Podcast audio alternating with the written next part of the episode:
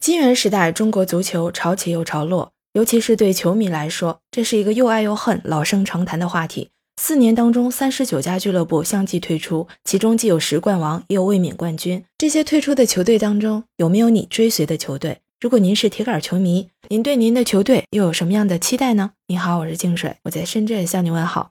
这两天大家又开始讨论足球了，起因是二十九号召开的中国足球职业联赛媒体沟通会上，在公布的名单当中，有八家俱乐部未能通过准入，将退出中国足球职业联赛。在后金元时代的四年当中，共有三十九家职业俱乐部相继的解散退出。关于什么是金元时代，这里也要做一下解释。中国足球从二零一零年开始成立了很多新的俱乐部，也创立了很多新的球队。也是从这一年开始，中国足球就进入了一个新的时代，也是足球史上非常关键的一个时期。通过大量的资金投入，不断的吸引更多的外籍球员和知名的教练进入中国联赛，开始以更高的水平发展中国足球，在比赛的质量上有了很大的提升，开始参加国际比赛，并取得了不少的好成绩。有的媒体还专门梳理了一下解散的这三十九家职业俱乐部，其中二零二零年退出的职业球队多达十四支。包括十冠王辽足和天津天海。二零二一年又有六支职业球队退出，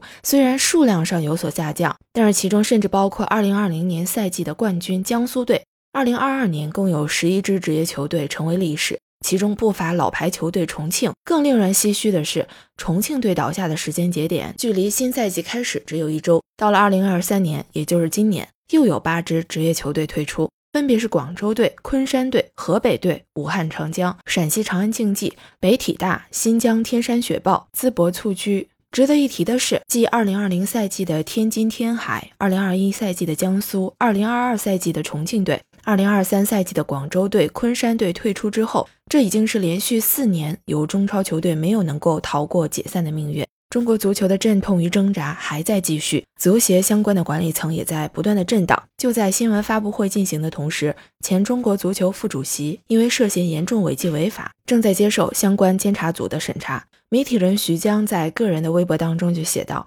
中超目前还能不能正常开赛都是个大问题。至于解散退赛的原因，分析人士就称，主要是因为债务原因。虽然在2015年印发的《中国足球改革发展总体方案》当中。”明确提出要尝试推进俱乐部股权多元化改革，目的是想增强股权相互制约，加强俱乐部的稳定性，避免单一投资方停止输血，俱乐部就立刻倒闭的情况发生。但实际情况来看，国内的俱乐部在金元时期留下的历史债务，已经成为目前推进俱乐部股权多元化改革的阻碍之一。和去年退出的重庆一样，广州城也是因为历史欠债倒在了新赛季开始之前。虽然由广汽等集团组成的国资联合体在去年接手广州城队，承担球队的日常运营，但他们并不承担前期留下的债务，这就成为广州城队股改进程中的一大阻碍。不仅是广州城，其他俱乐部都遇到了类似的难题，未能通过准入都是意料之中。但也有的球队在濒临解散之时成功反转的，比如天津队。在金元足球的潮起潮落当中，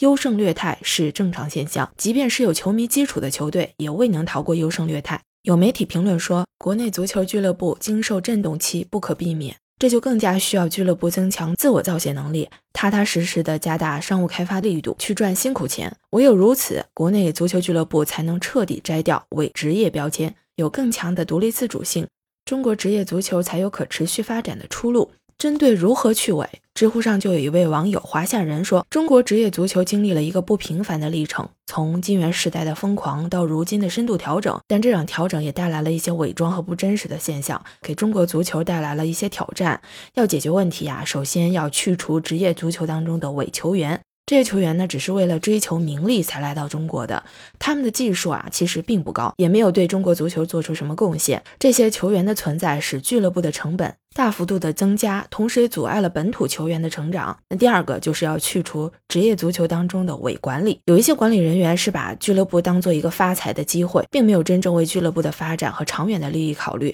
他们的存在导致俱乐部的战略失误，不利于俱乐部长期稳定的发展。那第三个是要去除职业足球当中的伪球迷，这些球迷只是为了炫耀自己的身份和社会地位而来到球场，他们并没有真正的热爱足球，他们的存在只是让球场的气氛更为浮躁，对球员和俱乐部的发展没有任何实际的意义。第四个是要去除职业足球当中的伪流量，这些流量只是为了吸引广告商而来，让足球产业更加虚胖，不利于整个足球行业的健康发展。第五个要重视基层足球的发展，只有有了稳定的人才储备和优秀的青训体系，职业足球才有长远的发展。那最后他也说，真正的球迷和真正的流量将共同为中国足球的发展注入新的活力和动力。那关于四年当中有三十九家职业俱乐部纷纷解散退出中国足球职业联赛，你有什么样的看法？欢迎您在评论区留言，也欢迎您关注、订阅和点赞我的专辑。谢谢您的收听，我们下期见喽，拜拜。